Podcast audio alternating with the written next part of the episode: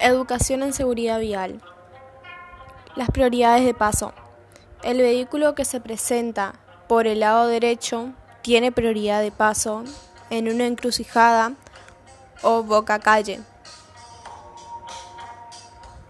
Los vehículos de emergencia tienen prioridad de pase cuando están en una situación de emergencia.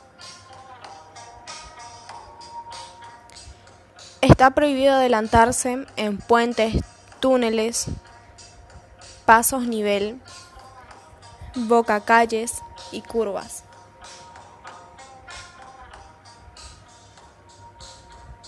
Las señales necesarias para hacer una parada de emergencia son en banquinas no pavimentadas, señales con las luces intermitentes, reduzca su velocidad y diríjase a la banquina.